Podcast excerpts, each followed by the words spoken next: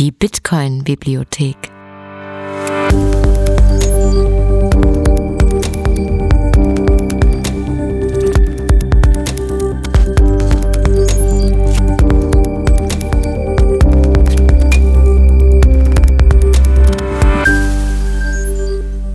Der Bitcoin Lese Podcast.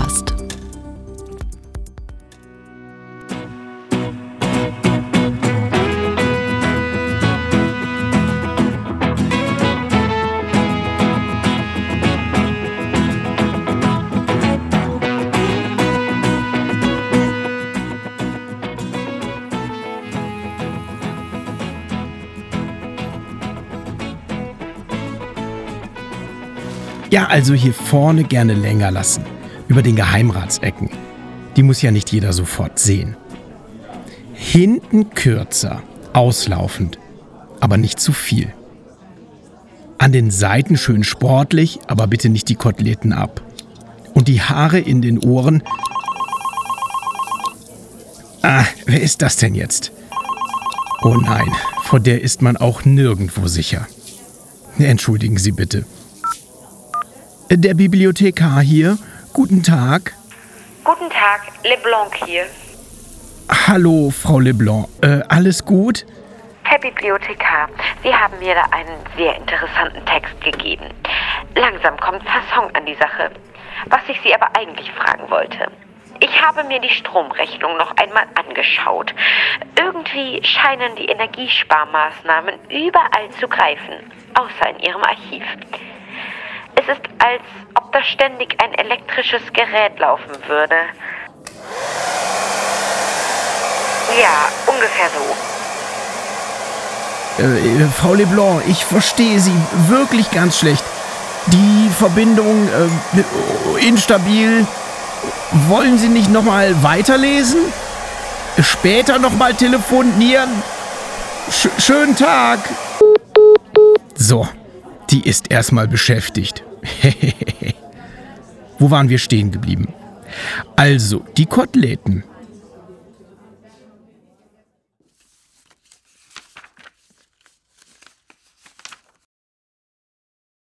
Wie Bitcoin andernfalls vergeudete Energie nutzt. Über eine einfache Berechnung des Energiebedarfs von Bitcoin hinaus sollten wir berücksichtigen, wie es Energie verbraucht und welche Arten von Energie es verwendet. Die Leute stellen sich oft vor, dass Bitcoin-Miner mit anderen Industrien um Strom konkurrieren, als ob das Bitcoin-Mining eine andere Nutzung von Strom verdrängen müsste. Da Bitcoin-Miner jedoch von Natur aus extrem günstige Stromquellen benötigen, können sie normalerweise nicht mit normalen Stromnutzern konkurrieren. Infolgedessen suchen Bitcoin-Miner überall auf der Welt nach Ineffizienzen. Zumeist dort, wo Strom nicht ausreichend genutzt oder anderweitig vergeudet wird.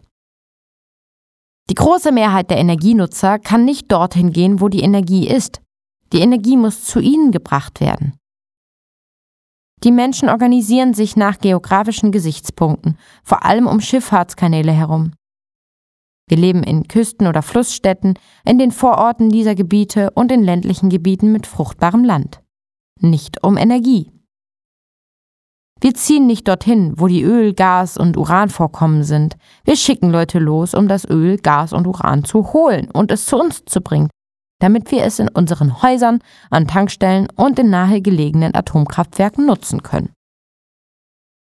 Bitcoin-Miner sind insofern ungewöhnliche Energienutzer, als sie sich dorthin begeben können, wo sich die Energiequelle befindet, solange sie dort über eine grundlegende Internetverbindung verfügen, einschließlich einer Mobilfunk- oder Satellitenverbindung, falls erforderlich.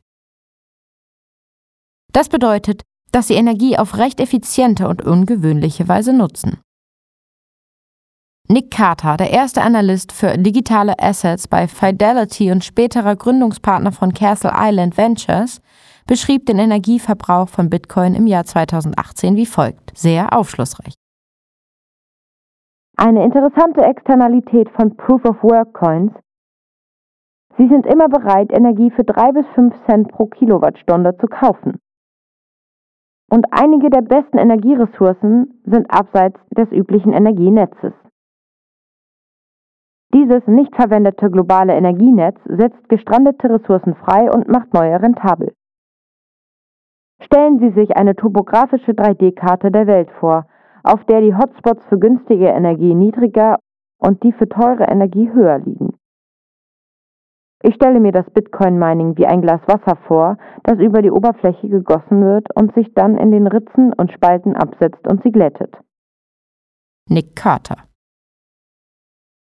Obwohl einige meiner günstige Formen traditioneller Energie nutzen, finden Sie hier eine Auswahl einiger neuartiger Möglichkeiten, wie Bitcoin-Miner ansonsten gestrandete oder ungewollte Energie zum eigenen Vorteil und zum Vorteil ihrer Vertragspartner nutzen. Nicht genutzte elektrische Energie von Wasserkraftwerken in China. Lange Zeit war China das größte Bitcoin-Mining-Land. Zu einem bestimmten Zeitpunkt machten chinesische Miner schätzungsweise mehr als 70 Prozent des Netzwerks aus. Aber bis zum Frühjahr 2021 sank dieser Anteil allmählich auf unter 50 Prozent, da andernorts mehr Wettbewerb entstand. Ein Verbot des chinesischen Bitcoin-Minings im Jahr 2021, das wahrscheinlich zur Durchsetzung von Kapitalkontrollen verhängt wurde, hat das chinesische Bitcoin-Mining-Engagement stark reduziert und die Miner sind in andere Länder ab abgewandert. Viele Jahre lang war China jedoch ein interessantes Beispiel für die Bitcoin-Mobilität. Die Provinz Sichuan hat Wasserkraftkapazitäten über Bedarf gebaut.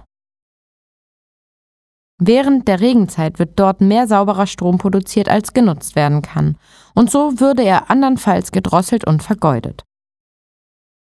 Da Bitcoin-Miner dorthin gehen können, wo die Energiequelle ist, strömten sie während der Regenzeit nach Sichuan, um diese ansonsten vergeudete Energie zu nutzen. Nicht, weil sie altruistische Umweltschützer sind, sondern einfach, weil sie günstig ist und niemand sonst sie nutzt. Strom, der andernfalls ungenutzt bleibt und dem Betreiber keine Einnahmen bringt, kann zu extrem günstigen Preisen an jemanden verkauft werden, der eine Verwendung dafür findet. Folgende Abbildung verdeutlicht eine Schätzung der Cambridge University, wie viel jede chinesische Provinz zur gesamten Bitcoin-Hashrate Chinas über den Verlauf der Jahrzehnte beigetragen hat. Sichuan ist oben in Gelb dargestellt. Mit dem chinesischen Bitcoin-Mining-Verbot, das kurz nach dem Enddatum dieses Diagramms kam, verlagert sich diese Hashrate und der jährliche Umsatz in Milliardenhöhe nach Nordamerika und in andere Länder. Aber viele Jahre lang war dies ein großartiges Beispiel dafür, wie Bitcoin-Miner gestrandete und ansonsten vergeudete Energie auffangen. Zweitens. Begleitgas Bitcoin Mining. Flared Gas Bitcoin Mining. Viele Arten von Erdölvorkommen sind mit Erdgas verbunden. Wenn dieses Gas in ausreichender Menge vorhanden ist, kann es aufgefangen und über Pipelines oder andere Transportnetze als Primärenergiequelle genutzt werden. Denn Erdgas ist äußerst nützlich zur Erzeugung von Strom und Heizwärme. Handelt es sich jedoch um eine geringe Menge, dann ist es nicht wirtschaftlich genug, eine Pipeline zu bauen oder das Gas auf andere Weise zu sammeln. Was passiert dann? Es wird in die Atmosphäre entlüftet oder abgefackelt und somit vergeudet. Entlüften bedeutet, dass es einfach in die Atmosphäre entlassen wird, hauptsächlich als Methan, das ein stärkeres Treibhausgas als Kohlendioxid ist. Abfackeln bedeutet, dass es verbrannt und damit in Kohlendioxid umgewandelt und in die Atmosphäre ausgestoßen wird. In beiden Fällen handelt es sich um eine vollständige Verschwendung, die obendrein noch zur Erhöhung des globalen Treibhausgasanteils in der Atmosphäre beiträgt. Die Energieinformationsbehörde der USA schätzt in ihrem Erdgasjahresbericht 2020, dass im Jahr 2019 in den Vereinigten Staaten durchschnittlich 1,48 Milliarden Kubikfuß Erdgas pro Tag entlüftet oder abgefackelt wurden. Das entspricht in etwa einem Jahreswert von 150 Terawattstunden Energie, was laut Cambridge University höher ist als der geschätzte Gesamtspitzenwert der jährlichen Energienutzung von Bitcoin im Jahr 2021.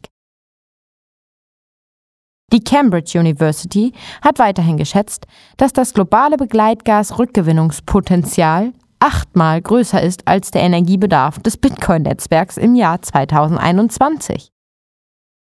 Mit anderen Worten, praktisch könnte das gesamte Bitcoin-Netzwerk in seiner Spitzenlast im Jahre 2021 hypothetisch mit Begleitgas in den USA betrieben werden, ganz zu schweigen vom Rest der Welt.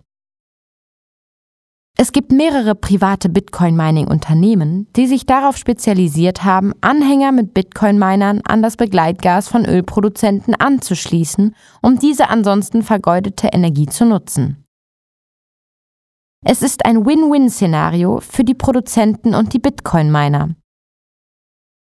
Die Produzenten können ihr Gas verkaufen, anstatt es zu vergeuden, und erhalten gleichzeitig höhere ESG-Bewertungen und halten die staatlichen Abfackelungsgrenzen ein. Die Bitcoin-Miner erhalten dabei eine extrem günstige Energiequelle. Alternativ dazu sind einige dieser Bitcoin-Miner auch bereit, Mining-Systeme an Öl- und Gasproduzenten zu verkaufen und die Hardware für sie einzurichten sodass der Produzent alle potenziellen Preissteigerungen von Bitcoin direkt nutzen kann. Vor allem North Dakota ist ein wichtiges Gebiet für das Mining mit Begleitgas.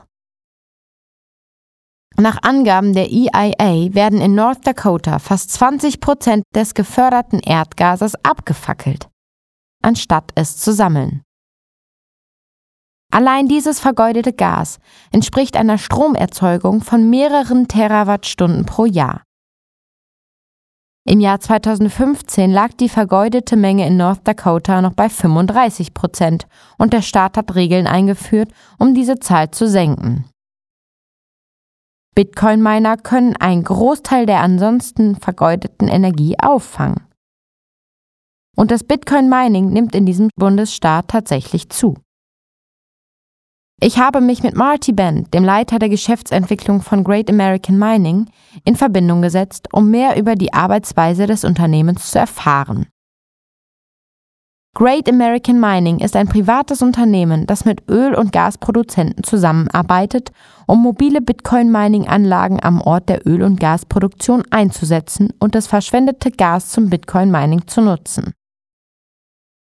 Marty erläuterte, warum praktisch nur Bitcoin-Miner dieses gestrandete Gas nutzen können, nicht aber ähnliche Branchen wie Serverfarmen in Rechenzentren. Da das Bitcoin-Netz ein verteiltes Peer-to-Peer-Netz ist, das nicht von einem einzelnen Miner abhängt, um Transaktionen zu ermöglichen.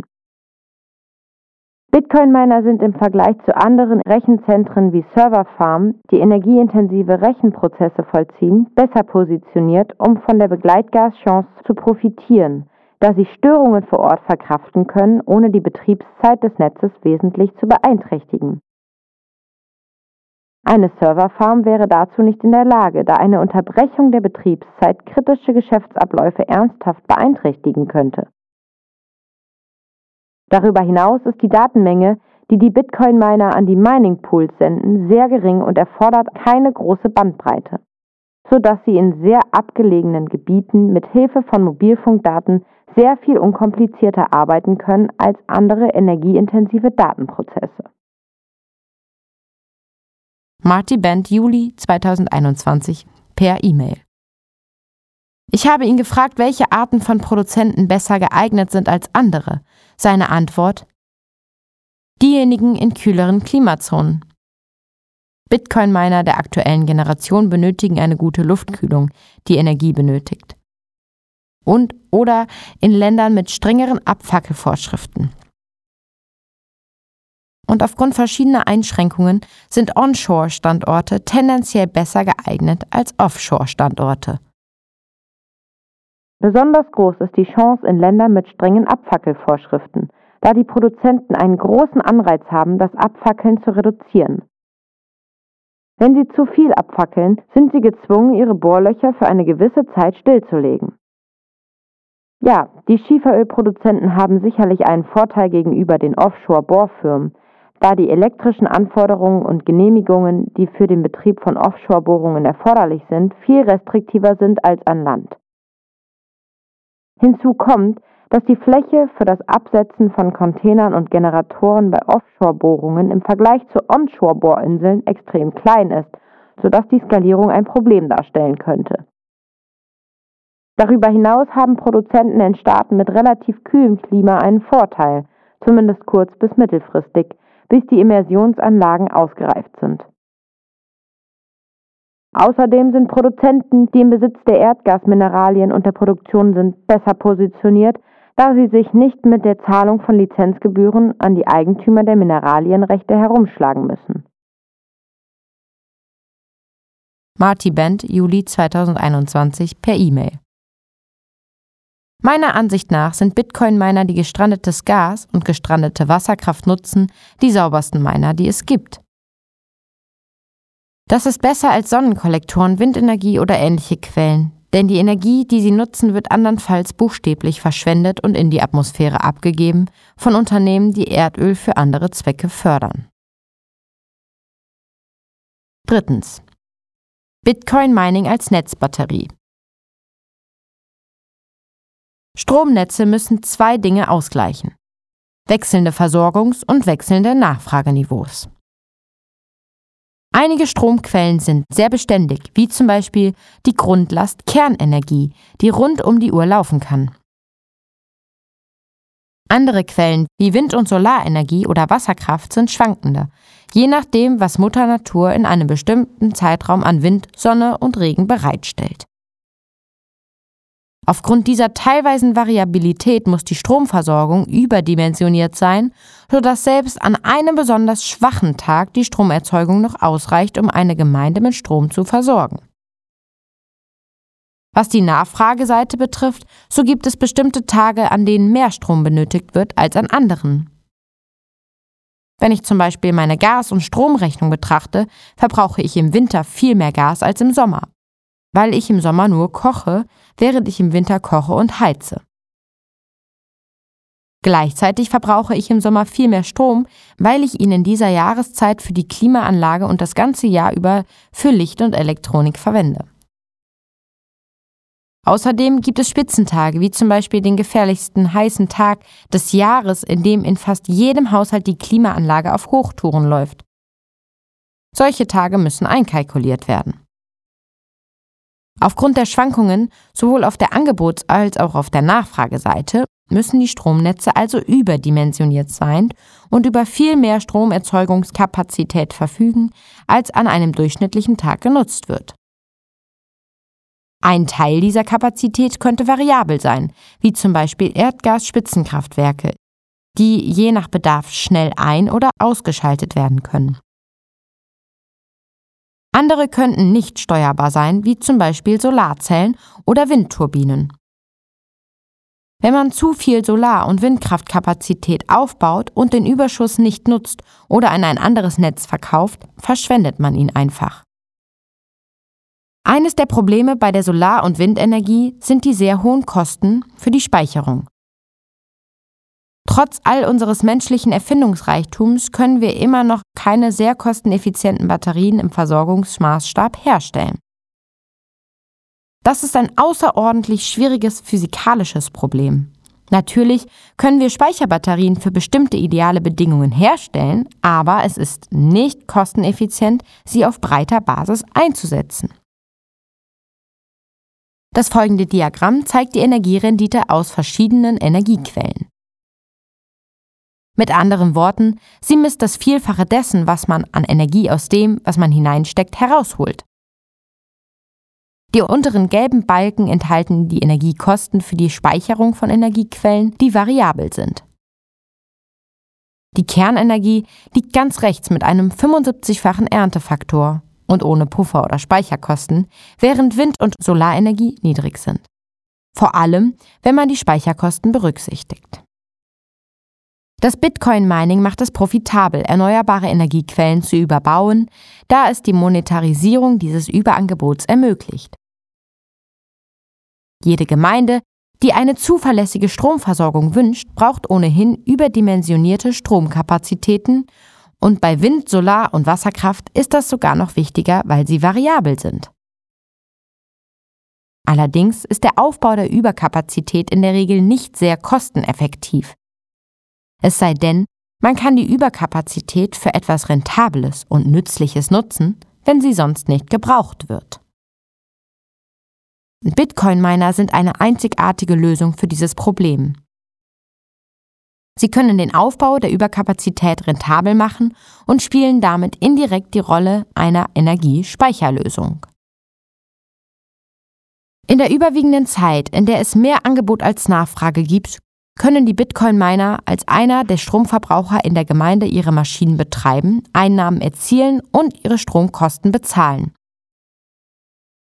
Kommt es zu einem sprunghaften Anstieg der Stromnachfrage oder zu einer Verringerung des Angebots, die andernfalls zu Stromausfällen in der Region führen würde, können diese Bitcoin-Miner vorübergehend abgeschaltet werden.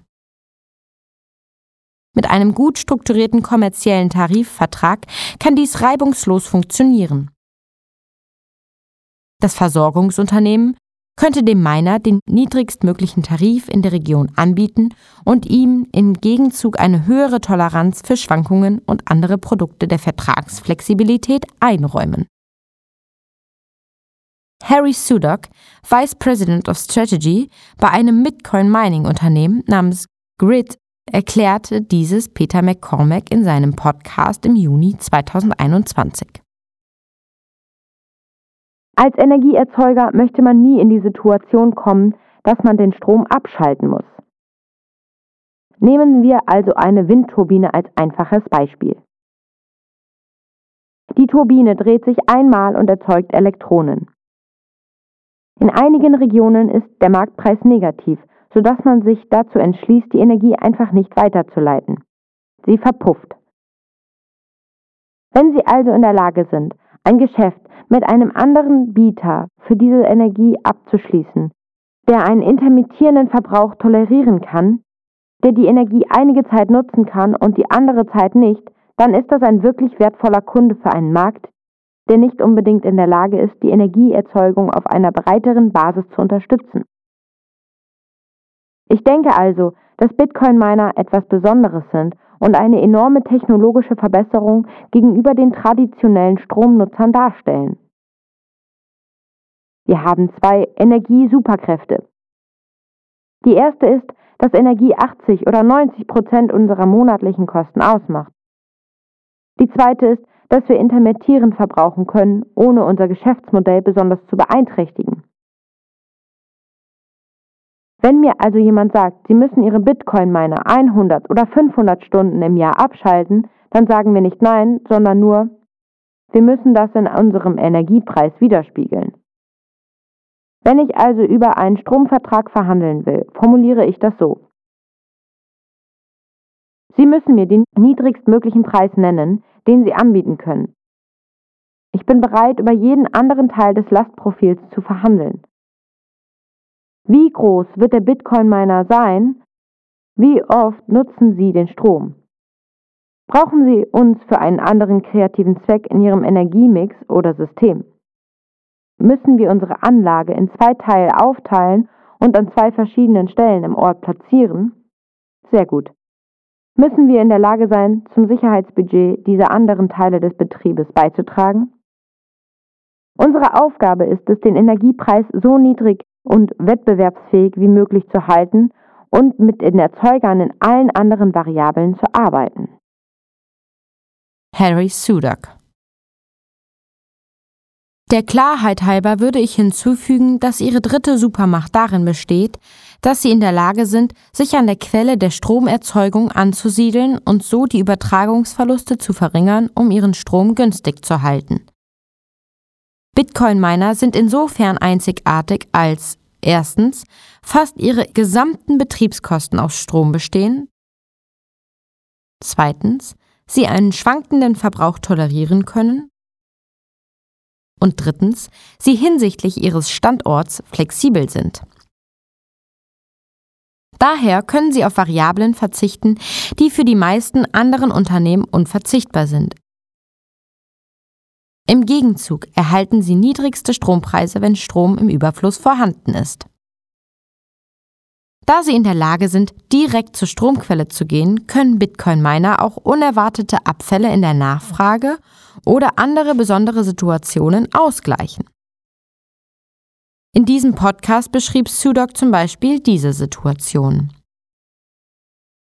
Dies ist eine Anekdote, mit der wir uns gerade beschäftigen. Eine Gemeinde will ein neues Krankenhaus bauen lassen. Im Zuständigkeitsbereich des Versorgungsunternehmens gibt es 17.000 Energiekunden. Durch den Bau eines Krankenhauses wird sich der Energiebedarf in dieser Region verdoppeln. Wir sind uns einig, dass ein Krankenhaus eine sehr sinnvolle Nutzung von Elektrizität ist, da gibt es keinen Zweifel. Es werden die Übertragungsleitungen umgebaut, ein neues Umspannwerk, das größer ist und die zusätzliche Last bewältigen kann, gebaut und nachdem man all das getan hat, wird das Krankenhausprojekt abgesagt. Es wurden also Millionen von Dollar in dieses Gebiet investiert, um diesen Großkunden zu gewinnen.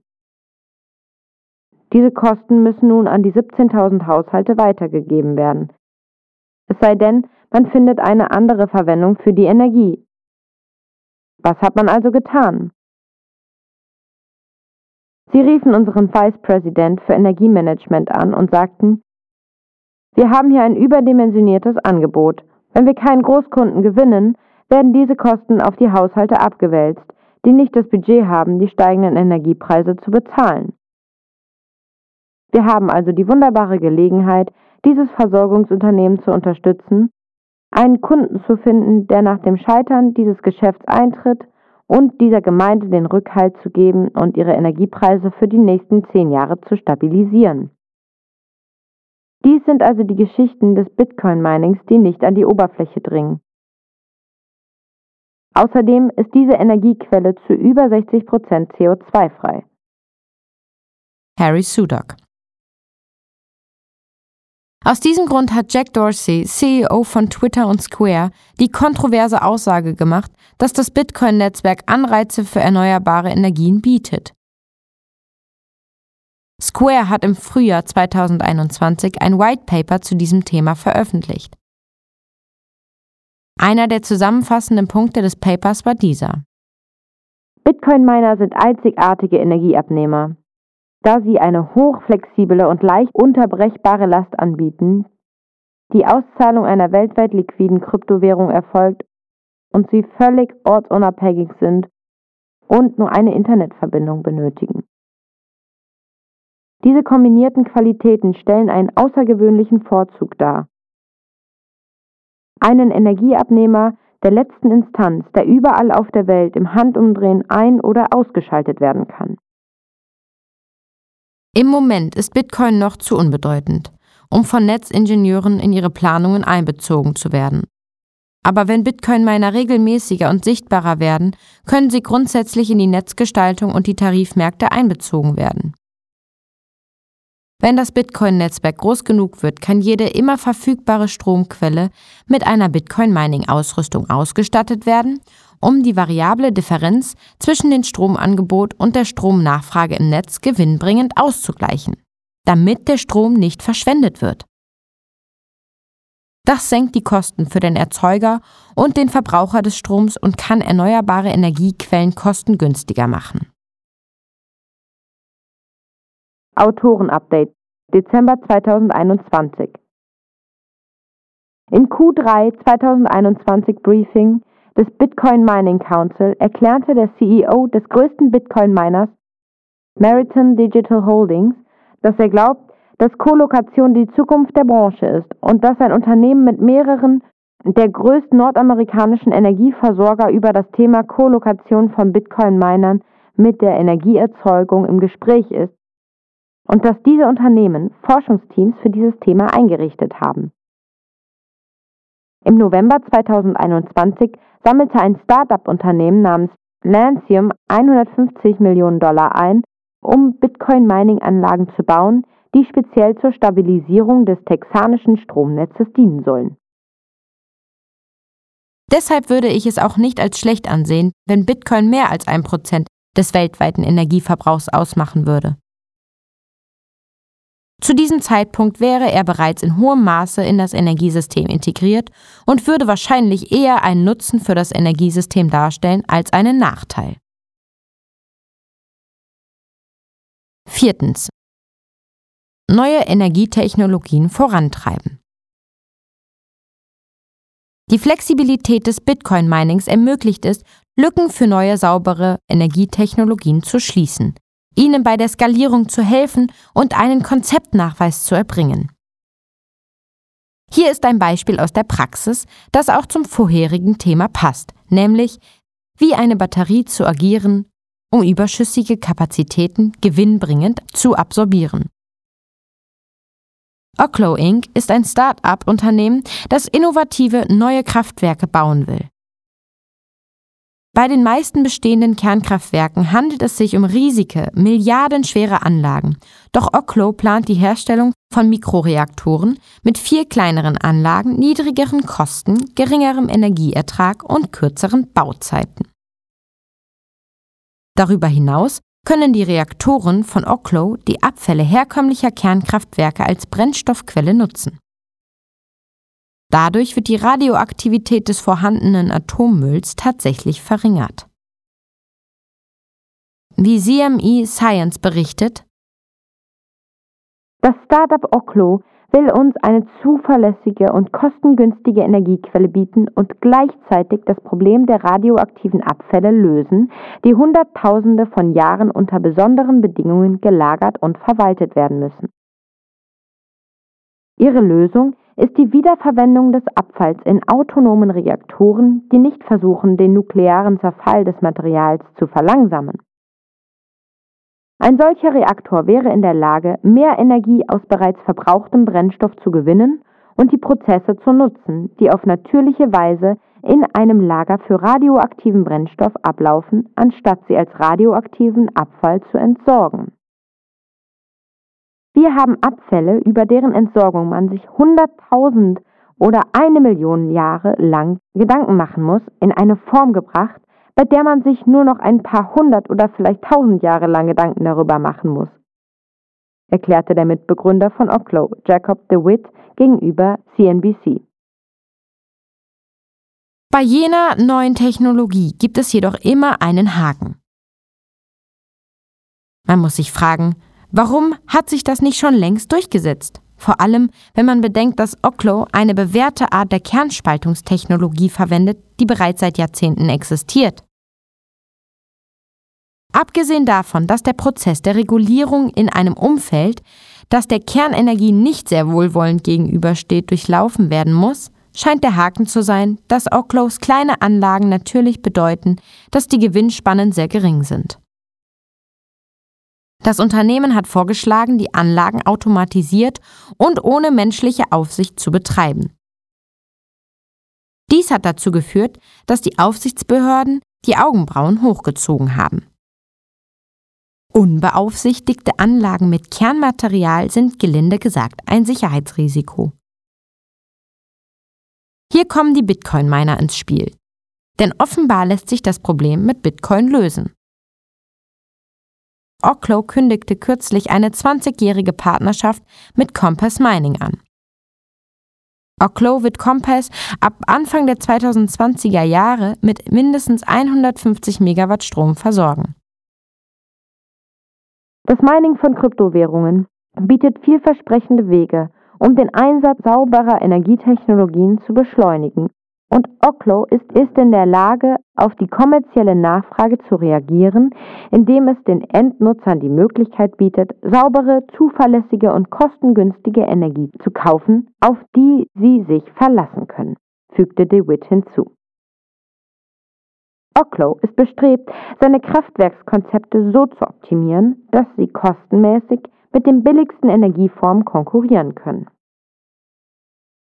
Die fortschrittlichen Spaltkraftwerke von Oklo können bis zu 20 Jahre lang zuverlässig Strom produzieren, ohne dass nachgetankt werden muss, und haben die Fähigkeit, nukleare Abfälle in saubere Energie umzuwandeln.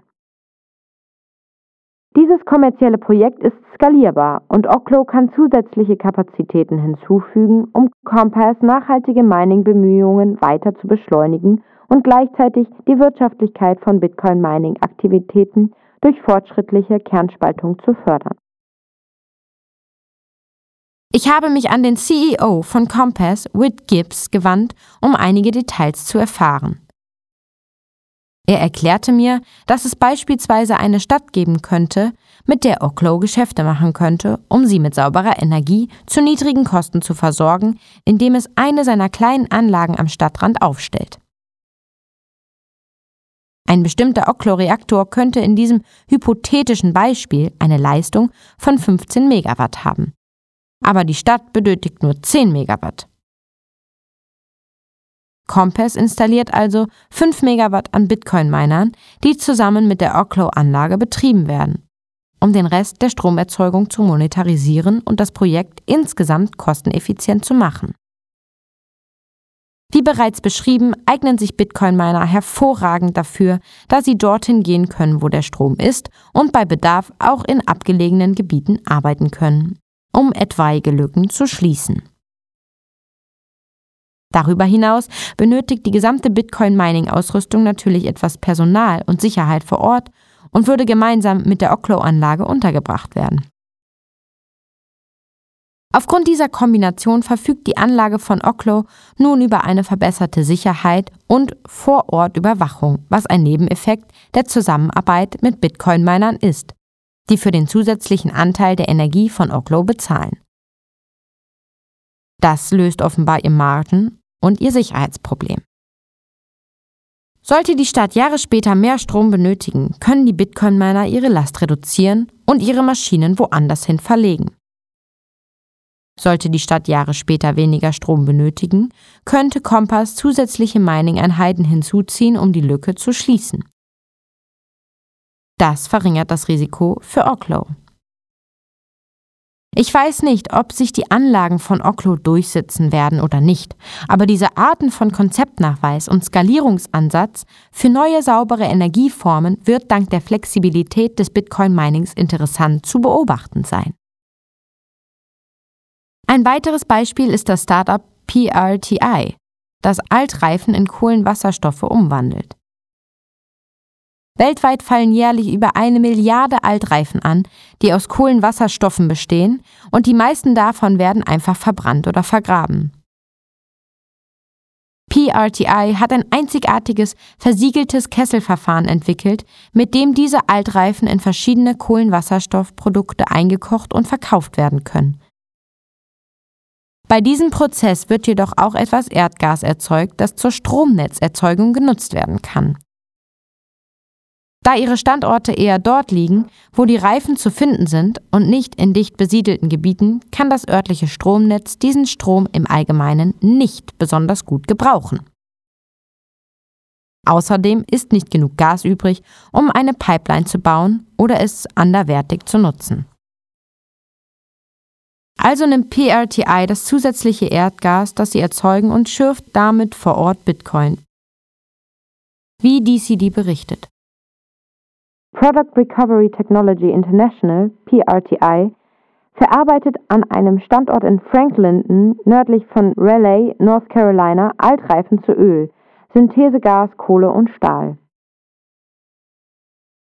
Das Gas wird zur Erzeugung von Strom verwendet, der von Bitcoin-Minern an der Geschäftsstelle vor Ort genutzt wird. Das Verfahren ist skalierbar, die Energie könnte auch für andere Zwecke verwendet werden und das Unternehmen plant, es an anderen Standorten, auch in Europa, einzuführen. Das Lustige daran ist, dass selbst dieser Artikel am Ende falsch liegt.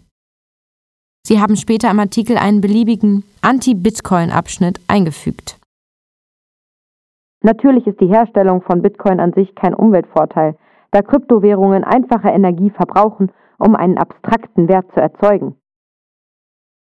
Das Mining von Kryptowährungen verbraucht mehr Energie als ein Land von der Größe Argentiniens und hat einen sehr großen Kohlenstofffußabdruck, da nicht alle verwendete Energie aus erneuerbaren Quellen stammt.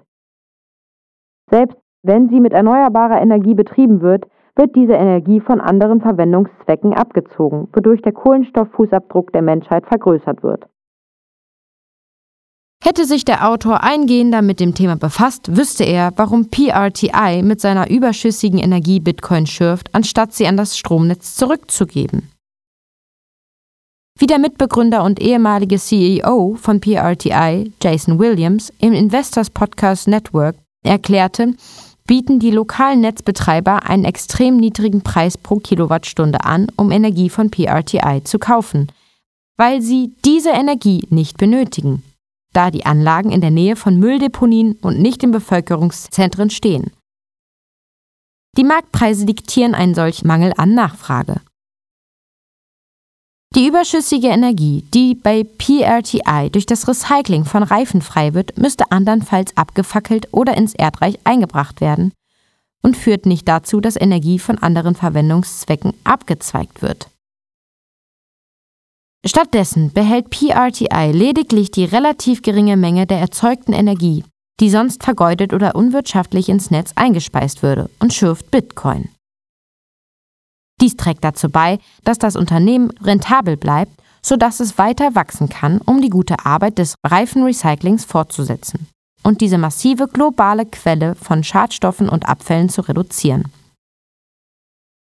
Das Bitcoin-Mining ist zufälligerweise die wirtschaftlichste Nutzung des bisschen Energie, das sie mit ihrem innovativen Verfahren erzeugen. Fünftens.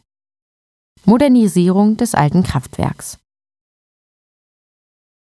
Da Bitcoin-Miner mobil sind und Energie nutzen können, die aus anderen Quellen nicht zur Verfügung steht, können manchmal zuvor abgeschaltete Kraftwerke renoviert und wieder in Betrieb genommen werden, um Bitcoin zu meinen und Geld zu verdienen, Arbeitsplätze in der Gemeinde zu schaffen und auch Strom in das lokale Netz einzuspeisen.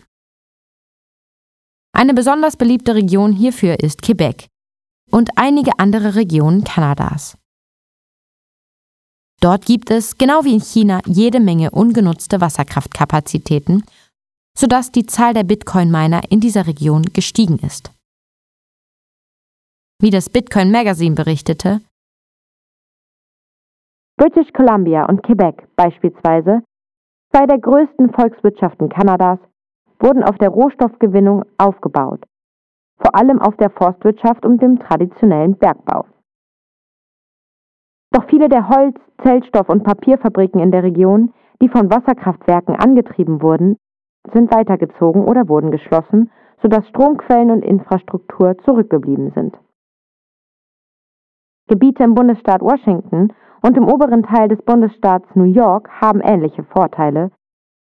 Viel billige, vergeudete Energie aus einer Zeit, in der das verarbeitende Gewerbe die Region dominierte und Fabriken in der Nähe von Stromquellen liegen mussten, um wirtschaftlich zu sein.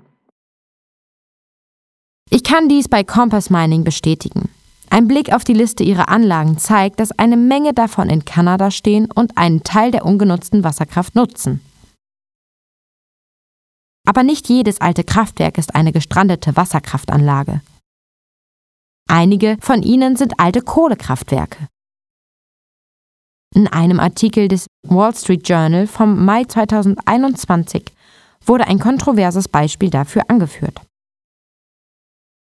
Eines der ehrgeizigsten und umstrittensten Projekte stammt von der Private Equity Firma Atlas Holdings. Das Unternehmen mit Sitz in Greenwich, Connor, ist auf die Sanierung von Unternehmen in Schwierigkeiten spezialisiert. Es kaufte 2014 das Kohlekraftwerk Greenwich, nachdem das Kraftwerk in Dresden, New York, einige Jahre zuvor geschlossen worden war, weil sein Betrieb wirtschaftlich unattraktiv war. Atlas stellte das Kraftwerk zunächst von Kohle auf Erdgas um.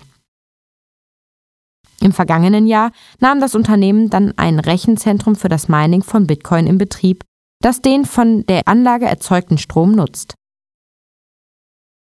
Nach Angaben des Unternehmens verfügt es derzeit über eine Mining-Kapazität von 19 Megawatt und plant, diese bis Ende 2022 auf 85 Megawatt zu erhöhen.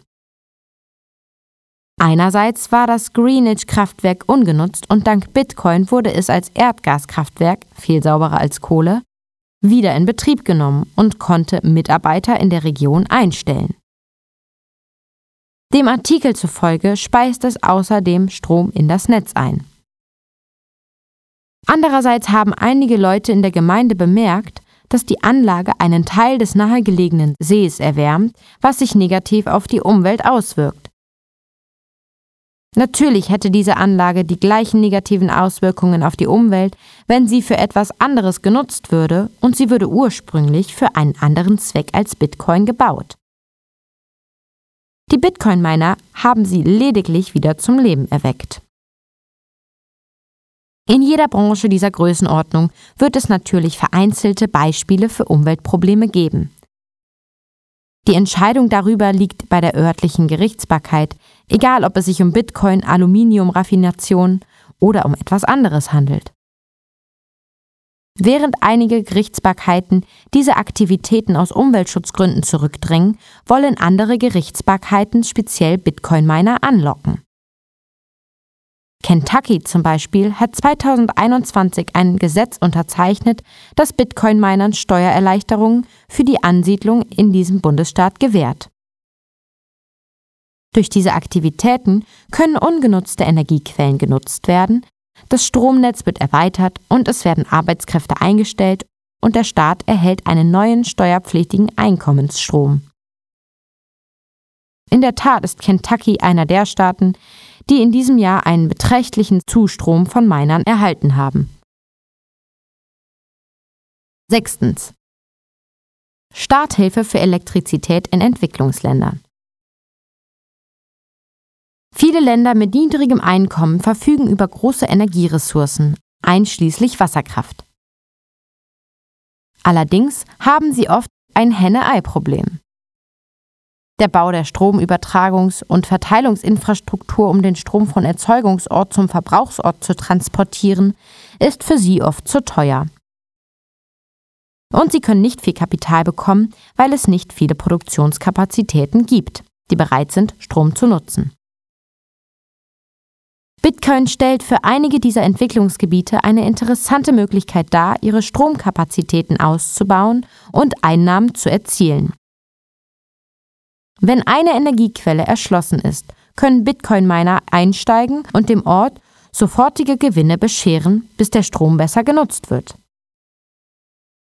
Wie Alex Gladstein von der Human Rights Foundation beschreibt, Milliarden von Menschen in Entwicklungsländern sind mit dem Problem der fehlenden Stromversorgung konfrontiert. Damit ihre Volkswirtschaften wachsen können, müssen sie ihre elektrische Infrastruktur ausbauen, ein kapitalintensives und komplexes Unterfangen. Wenn sie jedoch mit Hilfe ausländischer Hilfe oder Investitionen Kraftwerke bauen, um erneuerbare Energien an abgelegenen Orten zu nutzen, kann dieser Strom oft nirgendwo hinfließen. In vielen Ländern Afrikas gibt es zum Beispiel riesige Solar-, Wind- und Wasservorkommen. Diese Kräfte können die Wirtschaftstätigkeit ankurbeln. Aber den lokalen Gemeinschaften und Regierungen fehlen in der Regel die Mittel, um in die Infrastruktur zu investieren und den Prozess in Gang zu bringen. Ausländische Geber und Investoren sind nicht daran interessiert, Projekte zu unterstützen, die keine Aussicht auf Nachhaltigkeit oder Gewinne haben.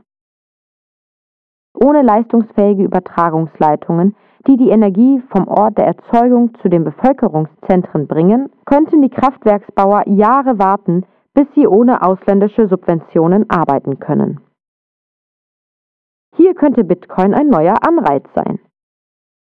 Neue Kraftwerke, egal wie abgelegen, können sofortige Einnahmen generieren, auch ohne Übertragungsleitungen, indem sie ihre Energie in das Bitcoin-Netzwerk einspeisen und Sonnenlicht, Wasser oder Wind in Geld verwandeln. Wenn die lokalen Behörden oder Kunden sich nach und nach an das Kraftwerk anschließen und bereit sind, mehr für die Energie zu zahlen, als sich die Miner leisten können, sinkt die Bitcoin-Last und die Gemeinden können wachsen. Auf diese Weise können wirtschaftliche Aktivitäten und erneuerbare Netze durch Bitcoin-Mining angekurbelt werden. Und internationale Hilfe könnte die Initialzündung sein. Alex Gladstein im Mai 2021. Insgesamt denke ich, dass dies ein interessanter und wenig erforschter Bereich ist. Das Konzept erregte im Juni 2021 Aufmerksamkeit, als El Salvador Bitcoin zum gesetzlichen Zahlungsmittel machte. Gladstein fragte Präsident Bukele während einer Online-Veranstaltung, ob El Salvador in Betracht ziehen würde, einige der nicht ausreichend genutzten geothermischen Ressourcen des Landes für das Bitcoin-Mining zu nutzen. Bukele antwortete, dass dies wahrscheinlich eine gute Idee wäre und gab dann Tage später bekannt, dass er den staatlichen Geothermiebetreiber seines Landes angewiesen hat, einen Plan für geothermisches Bitcoin-Mining zu entwickeln. Es bleibt abzuwarten, ob sich dies als Erfolg erweisen wird, aber wenn ja, wäre dies eine potenzielle Einnahmequelle für das verarmte Land, die saubere Energie nutzt. Sobald diese Quellen für profitables Bitcoin-Mining erschlossen sind, könnte diese Energiequelle in Zukunft auch für andere Zwecke genutzt werden, wenn die Bevölkerungszentren irgendwann mehr Energie benötigen. Bitcoins Proof of Work im Vergleich zu alternativen Methoden.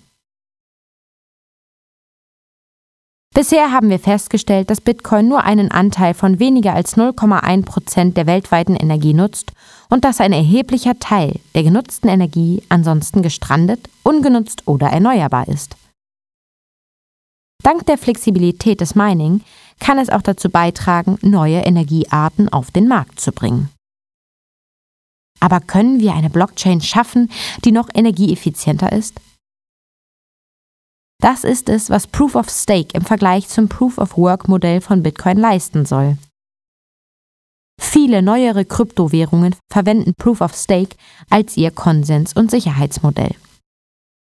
Wie bereits beschrieben, handelt es sich bei Proof of Work um ein System, bei dem die Miner mit Strom und Rechenleistung um den Aufbau der längsten Blockchain konkurrieren, die dann zur akzeptierten Blockchain wird. Im Gegensatz dazu ist Proof of Stake ein System, bei dem die Inhaber der Kryptowährung ihre Coins blocken oder staken und sie dazu verwenden, um über die gültige Blockchain abzustimmen. Sie werden auf diese Weise für die erfolgreiche Erstellung neuer Blöcke mit mehr Coins belohnt. Anstatt Strom und Rechenleistung zu verwenden, um neue Blöcke auf der Blockchain zu erstellen, setzen sie ihren Einsatz an Münzen ein, um dies zu tun. Proof of Work ist einfach, weil es keine Notwendigkeit gibt, schlechte Miner zu bestrafen, die versuchen, die falsche Kette zu validieren oder ungültige Blöcke zu erstellen, die nicht den Regeln des Knotennetzwerks entsprechen.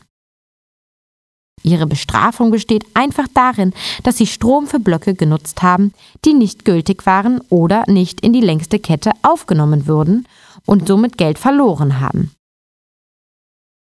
Sie fügen sich selbst Schaden zu und daher geschieht dies selten mit Absicht.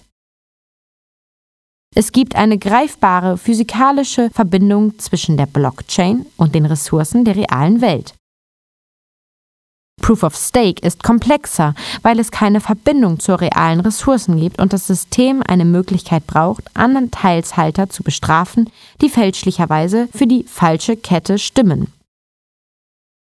Außerdem muss sichergestellt werden, dass die Anteilshaber nicht auf allen möglichen Ketten abstimmen, was bei Proof of Work nicht möglich ist, da dafür Ressourcen der realen Welt benötigt werden. Proof of Stake ist also ein viel komplexeres System, das den Anteilshaltern ihre Münzen wegnimmt, wenn sie unrechtmäßig abstimmen und das Möglichkeiten hat zu überprüfen, ob sie auf mehreren Ketten abstimmen. Ben Edgington ein Entwickler für Ethereum und jemand, der die bevorstehende Umstellung von Ethereum auf Proof of Stake befürwortet, hat im Compass Mining Podcast die langfristigen Herausforderungen erläutert, denen sich Ethereum bei der mehrjährigen und lange verzögerten Umstellung von Proof of Work auf Proof of Stake gegenüber sieht.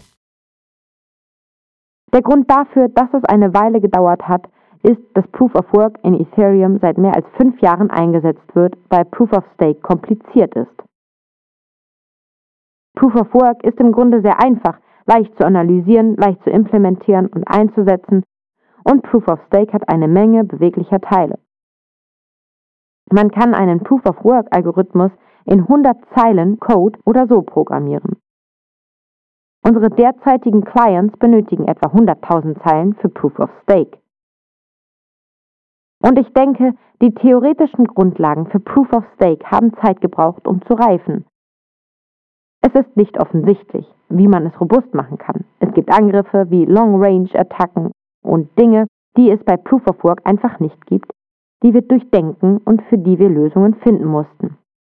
Das hat einfach Zeit gebraucht. Wir haben uns also auf den bewährten Proof of Work Algorithmus verlassen und er hat Ethereum gut gedient. Der Moderator dieses Podcasts sprach darüber, wie frühe Befürworter des Bitcoin-Netzwerks zunächst an Proof of Stake interessiert waren, aber feststellten, dass es zu viele Angriffsvektoren hatte. Dann fragte er Ben, wie Ethereum und das Proof of Stake Modell sich gegen diese Angriffsvektoren verteidigt. Ben hält es für robust und befürwortet es und beschreibt die Umgehungsmöglichkeiten von Proof of Stake wie folgt. Die anfängliche Schwierigkeit war das, was wir Equivocation nennen, was bedeutet, dass es im Grunde kostenlos ist, Blöcke zu produzieren. Wenn ich also einen Block vorschlage, kann ich zwei konkurrierende Blöcke vorschlagen oder drei oder hundert und sie an das Netzwerk senden, das keine wirkliche Möglichkeit hat, zwischen diesen Blöcken zu unterscheiden. Das kann extrem störend sein und die Kette angreifen, mit Sicherheit die Kette spalten und deshalb nutzen wir einen Mechanismus, den wir Slashing nennen. Wenn also ein Vorschlagender widersprüchliche Blöcke vorschlägt, ist das ein Slashing-Vergehen. Das Netzwerk kann das erkennen. Ein anderer Antragsteller kann kommen und sagen, hier sind zwei Blöcke, die von demselben Validierer zur gleichen Zeit vorgeschlagen wurden. Seine Unterschrift ist darauf, also kann das nicht gefälscht werden. Somit ist hier ein Beweis, dass er falsch gehandelt hat. Und dann wird ihnen ein Teil ihres Einsatzes weggenommen und sie werden aus dem Netzwerk ausgeschlossen. Man hat also nur eine einzige Chance, wenn beim Proof of Work der 51% Angriff fehlschlägt, kann man ihn einfach wiederholen und wiederholen. Beim Proof of Stake hat man nur eine Chance. Man wird aus dem Netzwerk geworfen und das verwendete ETH ist für eine Weile gesperrt. In dieser Hinsicht ist es eine Art Selbstheilung. Das war also ein großer theoretischer Durchbruch, der die Leute auf den Gedanken brachte, eigentlich können wir das machen. Es gibt Abhilfen für häufige Angriffe. Eine andere Möglichkeit ist eine sogenannte Long Range Attack, die etwas subtiler ist. Aber die Idee ist, dass man, sobald man das Netzwerk als Validator verlassen hat, effektiv in der Zeit zurückgehen kann. Wenn ich also das Netzwerk verlasse, kann ich einen Monat in der Zeit zurückgehen und, wenn ich genug Validatorenschlüssel habe, so viele historische Blöcke produzieren, wie ich möchte. Ich kann effektiv eine andere Geschichte für die Kette schreiben, die mit der aktuellen Geschichte kollidiert. Und ich bin ausgestiegen, sodass ich nicht mehr bestraft werden kann. Das ist also ein Angriff auf lange Sicht, ein Long Range Attack. Wir haben dafür eine Analyse und ein Verständnis, das Bitcoiners hassen werden, aber wir nennen es Weak Subjectivity, schwache Subjektivität. Es ist die Idee, dass jeder, der ständig online ist, immer sicher ist, weil er die Chain überwacht und immer weiß, was die richtige Kette ist. Wenn man von Grund auf neu synchronisiert, besteht die Gefahr, dass man einer Angreiferkette folgt. Also braucht man einen Kontrollpunkt, der garantiert, dass man auf der richtigen Kette ist. Und den muss man von jemandem bekommen, der die ganze Zeit online war oder von jemandem, der garantiert auf der richtigen Kette ist. Das nennt man nun Weak Subjectivity. Es gibt Regeln dafür, wie häufig diese Kontrollpunkte erstellt werden müssen, wie wir uns auf sie verlassen können und wir bauen einigermaßen vertrauenslose Mechanismen auf, um an diese Kontrollpunkte zu gelangen. Ich verstehe, dass dies einen tiefen Konflikt mit der Bitcoin-Ideologie darstellt. In dem Sinne, dass jeder in Vakuo in der Lage sein sollte, sich vom Genesis-Block an zu synchronisieren und zu wissen, dass er auf der richtigen Kette ist ohne jemandem in irgendeiner Form vertrauen zu müssen. Das tun wir nicht. Das scheint mit Proof of Stake sehr schwierig zu sein. Das ist ein Kompromiss, den wir eingegangen sind. Aber wir glauben, dass dies in der Praxis völlig praktikabel ist und zu keinerlei praktischen Angriffen führen wird. Neben der größeren Komplexität, dem größeren Vertrauen und den größeren Angriffsflächen besteht das Hauptproblem des Proof of Stake darin, dass es anfällig für Zentralisierung ist. Je mehr Coins man hat, desto mehr Stimmrecht hat man. Und diejenigen, die Münzen besitzen, sind auch diejenigen, die die neuen Münzen durch Einsätze verdienen. Da sie keine Ressourcen aufwenden müssen, um Einsätze zu leisten, können sie einfach ihren Gesamteinsatz erhöhen, da sie laufend Coins durch Einsätze verdienen und so ihren Einfluss auf das Netzwerk mit der Zeit exponentiell vergrößern. Es wäre wie ein politisches System, in dem man für jede 100 Dollar, die man hat, eine Stimme bekommt und dann auch noch einen Dollar von der Regierung für die Abgabe einer Stimme bezahlt bekommt. Mary, die Highschool-Lehrerin für Naturwissenschaften mit einem Nettovermögen von 20.000 Dollar, erhält 200 Stimmen und verdient 200 Dollar von der Regierung für ihre Stimmabgabe. Jeff Bezos mit einem Nettovermögen von 200 Milliarden Dollar erhält 2 Milliarden Stimmen und verdient 2 Milliarden Dollar von der Regierung für seine Stimmabgabe. Er ist ein millionenfach wertvollerer Bürger als Mary und erhält außerdem mehr Geld von der Regierung, weil er bereits reich ist. Das ist kein System, in dem viele Menschen gerne leben würden. Letztendlich würde es sich wahrscheinlich zu einem Oligopol konsolidieren, in dem eine Handvoll Multimilliardäre den Großteil der Stimmen kontrolliert. Wenn es zu zentralisiert wird, macht das den Zweck einer dezentralisierten Blockchain zunichte. Stattdessen funktioniert das Proof-of-Stake-System vor allem bei Anteilen an Privateigentum, wie zum Beispiel Unternehmen. In einem Unternehmen ist jede Aktie eine Stimme für Vorschläge und Sitze im Vorstand wert, da die Eigentümer im Verhältnis zu ihrem Besitz entscheiden, was das Unternehmen tun wird. Daher halte ich das Proof-of-Stake-Modell für andere Kryptowährungen nicht für schlecht, wenn sie eher wie eine Aktiengesellschaft funktionieren. Tatsächlich kann Proof of Stake die Kosten für einen Angriff auf das Protokoll erhöhen, da ein Angreifer oder eine Gruppe von Angreifern mehr als die Hälfte der Coins erwerben müsste, es sei denn, sie finden einen Fehler und nutzen ihn aus, da die Angriffsfläche größer ist. Es gibt zum Beispiel bestimmte DeFi-Projekte oder Plattformen, die wie ein Unternehmen arbeiten und Proof of Stake verwenden können, um gleichzeitig effizient und kostspielig angreifbar zu sein, wenn alles gut läuft. Stattdessen halte ich Proof of Stake einfach für ungeeignet für ein demokratisiertes, dezentralisiertes und zensurresistentes globales Geld, zumal dieser Artikel zeigt, wie vernachlässigbar die negativen Auswirkungen des Bitcoin-Energieverbrauchs für die Welt sind, zusammen mit einer Reihe von positiven Aspekten. Oder wie Adam Back, Mitbegründer und CEO vom Blockstream beschreibt, Kraftwerk. Das sieht man auch bei anderem Warengeld wie physischem Gold. Es ist ein System, das funktioniert, weil Geld einen Preis hat. Ich denke, dass Geld, das keine Kosten hat, letztendlich politisch ist. Menschen, die näher am Geld sind, werden also durch den sogenannten Cantillon-Effekt begünstigt. In einem Proof-of-Work-System wie dem Bitcoin-Netzwerk ist die Macht zwischen Minern, Entwicklern und einzelnen Netzwerkknotenpunkten verteilt. Ihre Fähigkeit, ein Miner zu sein, basiert auf ihrer Fähigkeit, Kapital zu investieren und kostengünstigen Strom zu finden.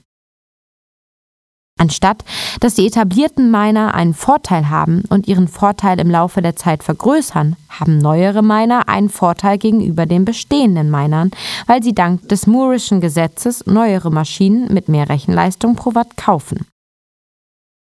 Alle Mining-Unternehmen, alte und neue, erneuern sich ständig und nutzen neue, günstige oder gestrandete Energieressourcen. Außerdem haben sich die Entwickler des Bitcoin-Netzwerks große Mühe gegeben, den Betrieb eines kompletten Knotens, Full Nodes, einfach und günstig zu gestalten, im Gegensatz zu fast allen anderen Kryptowährungen. Im Bitcoin-Netzwerk liegt die eigentliche Macht bei den Nodes und nicht bei den Minern. Wenn Miner versuchen, sich abzusprechen und Blöcke zu schürfen, die ungültig sind, wird das von den Netzwerkknoten nicht akzeptiert. Viele andere Blockchains, die seit dem Bitcoin-Netzwerk entstanden sind, gehen mehrere Kompromisse ein. Zum Beispiel, dass die Knoten immense Rechenleistung, Bandbreite und Speicherplatz benötigen, sodass sie nur von Unternehmen im industriellen Maßstab betrieben werden können, was das Netzwerk auf eine Handvoll großer Anbieter zentralisiert. Durch Bitcoins Proof of Work und das Design kleiner Blöcke bleibt ein Großteil der Macht bei den einzelnen Nutzern. Jeder, der einen Full Node betreibt, kann die gesamte Blockchain überprüfen, seine individuellen Transaktionen verifizieren und am Netzwerkeffekt teilnehmen, der den Konsens sicherstellt. Wie Bitcoin überlebte, weil es kein Proof of Stake war. Ich empfehle Leuten, die sich für Bitcoin und den breiteren Kryptoraum interessieren, die Lektüre von The Block Size War, einem Buch aus dem Jahr 2021, das die Geschichte des Bitcoin-Netzwerks beschreibt, als verschiedene Fraktionen miteinander kämpften, um das Design des Protokolls zu gestalten und zu sehen, wer die Macht hatte, Entwickler, Miner, Börsen oder einzelne Nutzer und Knoten. Es war ein Praxistest für den Grad der Dezentralisierung von Bitcoin. Seit den Anfängen des Netzwerks gab es eine wachsende Kluft zwischen Leuten, die die Blockgröße erhöhen wollten und Leuten, die sie klein halten wollten. Die Vergrößerung der Blockgröße ermöglicht es, dem Netzwerk mehr Transaktionen pro Zeiteinheit zu verarbeiten, ohne Berücksichtigung der Layer-2-Lösungen und der Sidechain-Lösungen Lightning und Liquid, die noch nicht existierten. Die Erhöhung der Blockgröße vergrößert jedoch auch die Bandbreite und den Speicherplatz, die für den Betrieb eines Full Nodes erforderlich sind und macht ihn damit für den normalen Nutzer auf einem Laptop oder Raspberry Pi unerschwinglich. Wenn die Nutzer weder selbst meinen noch einen vollständigen Knoten betreiben können, müssen sie großen Netzwerkanbietern vertrauen, und Bitcoin würde aufhören, ein vertrauensfreies, dezentrales System zu sein. Nachdem die Saat für diese Meinungsverschiedenheit bereits in der Einführung des Protokolls gelegt wurde, kam es zwischen 2015 und 2017 zu einem regelrechten Krieg um die Blockgröße. Zu einem bestimmten Zeitpunkt im Jahre 2017 sprachen sich über 80 Prozent der Miner-Rechenleistung, der größte Hersteller von Bitcoin-Mining-Ausrüstung, die früheren Hauptentwickler von Bitcoin und mehrere größere Verwahrer und Börsen, darunter Coinbase und Grayscale, für eine Erhöhung der Blockgröße durch ein Upgrade namens Segwit 2x aus. Nicht zu verwechseln mit dem normalen Segwit-Update. Das ist eine überwältigende Anzahl von Befürwortern auf Unternehmensebene in der Branche. Und doch sind sie gescheitert. Die bestehenden Kernentwickler und die einzelnen Node-Betreiber waren nicht mit dem Plan einverstanden und so wurde er zusammen mit vielen anderen Gründen abgebrochen. Segwit 2x, abgekürzt B2x oder S2x und ursprünglich Segwit 2MB genannt, war ein gescheiterter, umstrittener Hardfork-Versuch, der im New Yorker Abkommen skizziert wurde und darauf abzielte, die Blockgrößengrenze zu verdoppeln. Der Hardfork wurde als ein Versuch von CEOs und Eigentümern großer Bitcoin-Unternehmen angeprangert, Änderungen am Protokoll und Entwicklungszyklus der Währung mit Hintergedanken einzuführen. Obwohl über 80 Prozent der Miner ihre Absicht für den SegWit2x und das New Yorker Abkommen signalisierten, gelang es nicht, einen Konsens unter der Community und den Core-Entwicklern zu erreichen. Bitcoin Wiki wenn Bitcoin ein Proof-of-Stake-Modell gewesen wäre und die wirkliche Macht im Bitcoin-Netzwerk nicht bei den einzelnen Netzwerkknotenbetreibern gelegen hätte, wobei diese Knoten speziell so entworfen wurden, dass sie von jedem betrieben werden können, hätten diese großen Unternehmen das Bitcoin-Netzwerk erfolgreich umgestalten können und das hätte den Betrieb eines Full Nodes für normale Nutzer unerreichbar gemacht und das Protokoll weiter zentralisiert. Wäre Bitcoin auf einem Proof-of-Stake-Modell aufgebaut, bei dem je mehr Coins man hat, desto mehr Stimmen hat man über die Funktionsweise des Netzwerks, hätten die großen Börsen und Verwahrer die Millionen von Coins, die sie im Namen ihrer Kunden halten, nutzen können, um zu ihren eigenen Gunsten abzustimmen. Einige Leute auf der Seite der großen Blöcke haben während dieses Krieges auch ihre eigenen Blockchains von Bitcoin abgespalten und Versionen von Bitcoin mit großen Blöcken geschaffen, darunter Bitcoin XT, Bitcoin Classic, Bitcoin Unlimited, Bitcoin Cash und Bitcoin Satoshi Vision. Alle diese Versionen sind in Bezug auf die Marktkapitalisierung und die Hashrate deutlich hinter Bitcoin zurückgefallen, da sie vom Markt abgelehnt worden sind. Proof of Work und kleine Full Nodes sind zusammen die derzeit wichtigste Möglichkeit, eine Blockchain ausreichend dezentralisiert zu halten, und zwar mit dem höchsten Sicherheitsniveau, einschließlich der am meisten gehärteten Angriffsfläche. Wenn Bitcoin jemals auf ein anderes System umsteigt, dann nur mit einem überwältigenden Konsens unter den Nutzern. Jeder bestehende Vorschlag, das Bitcoin-Netzwerk weniger energieintensiv zu machen und jeder Vorschlag für eine neue, dem Bitcoin-Netzwerk überlegene Blockchain ist mit Abstrichen verbunden. Diese Kompromisse mögen für andere Blockchains sinnvoll sein, aber sie sind es nicht für Bitcoin. Schlussgedanken und Zusammenfassung. In der Bitcoin-Gemeinschaft herrscht Uneinigkeit darüber, wie sie auf Umweltbelange reagieren soll. Einige der größeren Unternehmen der Branche haben den Bitcoin Mining Council gegründet, um freiwillig Daten von Minern über die verwendeten Energiequellen zu sammeln. Ihre ersten Ergebnisse aus dem zweiten Quartal 2021 deuten darauf hin, dass beim Bitcoin Mining ein höherer Anteil an nachhaltiger Energie genutzt wird als im typischen Stromnetz eines jenen anderen Landes. Die Abbildung zeigt den Anteil erneuerbarer Energie, welchen Bitcoin Miner und welchen unterschiedliche Länder nutzen. Die allgemeine Ansicht der Mitglieder des Bitcoin Mining Council und ihrer Unterstützer ist, dass Informationen nützlich sind, sodass das Sammeln von freiwilligen Daten und die Präsentation dieser Daten vor Kapitalgebern und politischen Entscheidungsträgern hilfreich ist.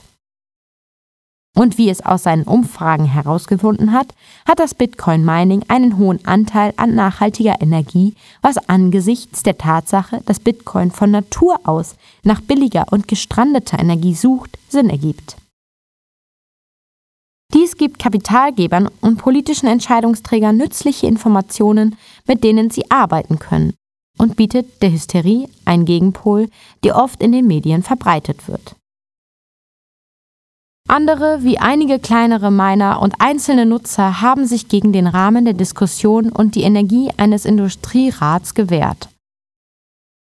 Sie sind der Ansicht, dass das Netz nicht mehr als andere Industrien auf die Umweltbelange Rücksicht nehmen sollte und befürchten, dass die Regulierungsbehörden versuchen könnten, bestimmte Energiearten im Netz zu bevorzugen, ohne die Einzelheiten des Energieverbrauchs im Netz zu kennen. Beispielsweise ist die Nutzung von gestrandetem Erdgas, das sonst ungenutzt verbrannt würde, so sauber wie nur möglich, obwohl es sich um einen fossilen Brennstoff handelt. Meiner Meinung nach haben beide Seiten gute Argumente.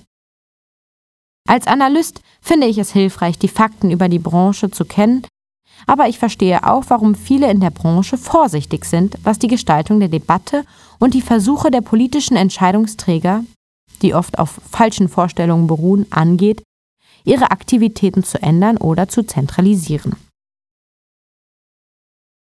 Zusammenfassungen der Recherche. Die wichtigsten Erkenntnisse aus diesem langen Bericht lauten wie folgt. Bitcoin bietet eine Dienstleistung, die Menschen nutzen können, um Werte zu speichern und zu übertragen.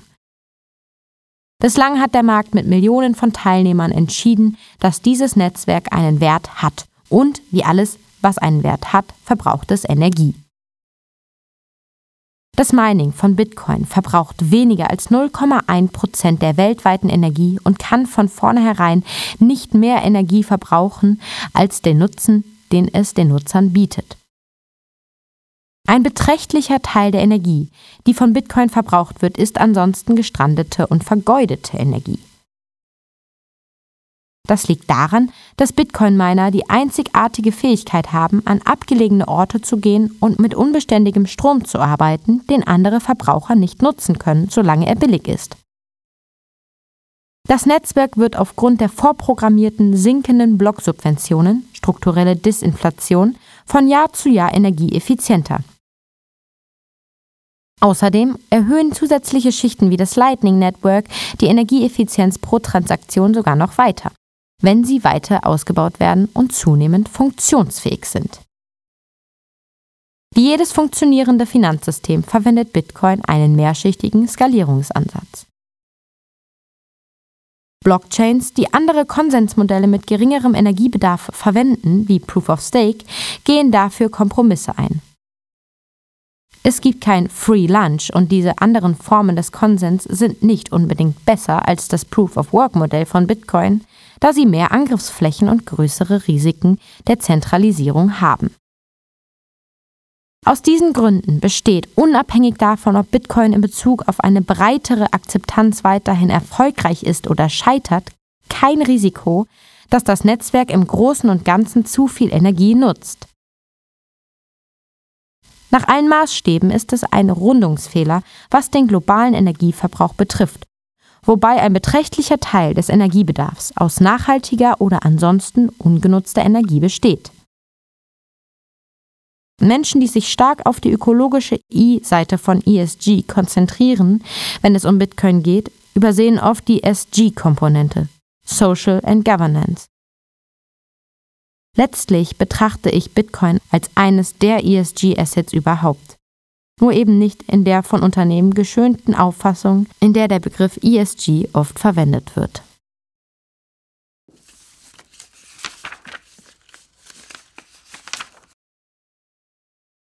Das war, die Energienutzung von Bitcoin ist kein Problem.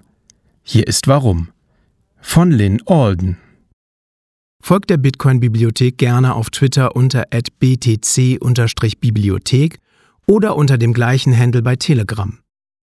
Hier poste ich Neuigkeiten zu kommenden Lesungen.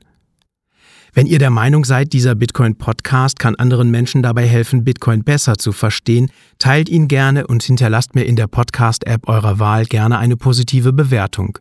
Dies erhöht die Sichtbarkeit des Podcasts. Bis zur nächsten Woche.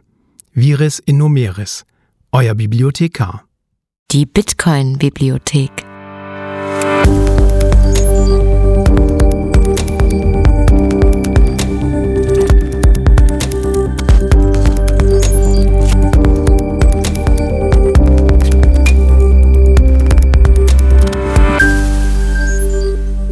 Der Bitcoin Lese Podcast.